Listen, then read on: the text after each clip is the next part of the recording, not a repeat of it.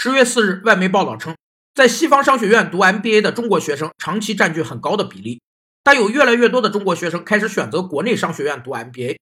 大家都意识到，在中国打造人脉机遇比西方 MBA 的名望更重要。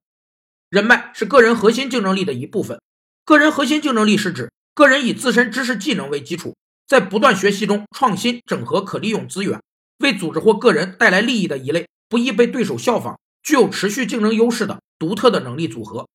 个人核心竞争力由人生定位、资源与能力、行动三大要素构成。人生定位是指想成为什么样的人，资源包括知识储备和人脉存折，能力包括语言表达能力、信息处理能力、解决问题能力、人际交往能力、组织管理能力和公共演说能力等。行动则主要是指系统思考和自我超越。学生们纷纷表示，与留学海外的人相比。在国内读 MBA 期间构建的职业网络，让他们有了更明显的优势。